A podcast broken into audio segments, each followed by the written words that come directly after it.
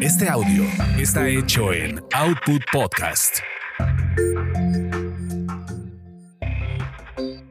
Bienvenidos sean a esta su orgasmería de barrio. Aquí le encontramos chichis a la culebra. Mi nombre es arroba tulipán gordito y la banda que me respalda.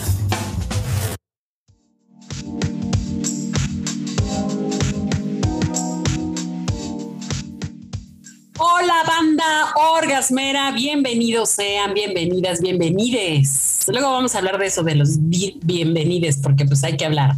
Oigan, pues qué bueno que están de nuevo cuenta aquí con nosotros. Aquí ya llegó su servidora, la tulipán gordito, porque queremos pues hablarles de un tema y que no pase desapercibido. Resulta ser que el día 7 de septiembre la Suprema Corte declara inconstitucional, se me trabo, la criminalización del aborto. Pero bueno, ¿esto qué? ¿O de qué va? ¿O a mí cómo me afecta? ¿O a mí cómo me toca? ¿O qué onda con esto? Bueno, pues, ¿qué, fue lo que hizo la Corte? Principalmente declaró inválido el artículo 196 del Código Penal de Coahuila, que era uno de los que estaban pues más así, más retrógrados, ¿no? En, en todo nuestro país, digamos que había causales en las que se permitían los abortos en los códigos penales de, esos estados. Pero, por ejemplo, Coahuila, pues era uno de los más así que decían, no, pues aquí la que aborte o que deje que le practiquen un aborto va casi casi a entambarse, va a la cárcel. Y así, entre esos estaba también Guanajuato, estaba también Tabasco, y algunos otros está eh, eh, Querétaro, por ejemplo, que solamente tenía la posibilidad de abortar en caso de que fuera algo este, como violación o que fuera imprudencial. Pero en, en, en general en todos los estados había causales en donde se permitía eh, que un embarazo se pudiera interrumpir, por ejemplo, cuestiones como que hubiera sido violación, que la madre estuviera en peligro de muerte o que hubiera alteraciones graves al producto o por cuestiones de salud o que te hubieran inseminado artificialmente y tú no quisieras.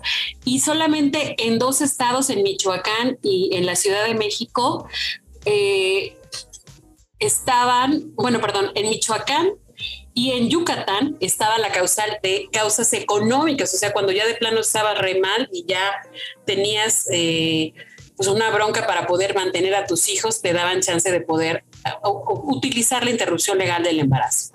Y en el caso de, de la Ciudad de México, estaba, digamos que, abolidas estas posibilidades y había la voluntad de las mujeres si querían interrumpir su embarazo. Entonces, bueno, creo que es una buena, es una buena eh, alternativa la que nos brinda ya la Suprema Corte, porque lo que hace es considerar, pues, algunas cosas que no estaban puestas sobre la mesa, se dedicaron a estudiar el asunto y se dedicaron a decir, oigan, pues es que también eh, un embarazo no es así, en Chile está gorda, sí hay que darle oportunidad a la, al, pues a la chava, ¿no? A la mujer que tiene en este momento la situación.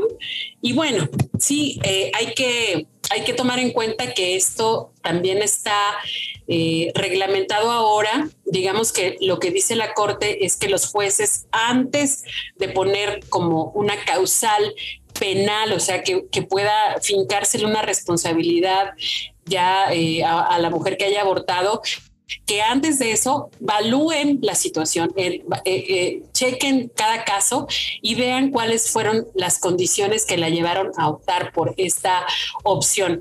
Ahora bien, sigue estando todavía la disyuntiva o la situación de que, pues resulta que hay una, un cierto periodo en el que se puede todavía hacer eh, este procedimiento.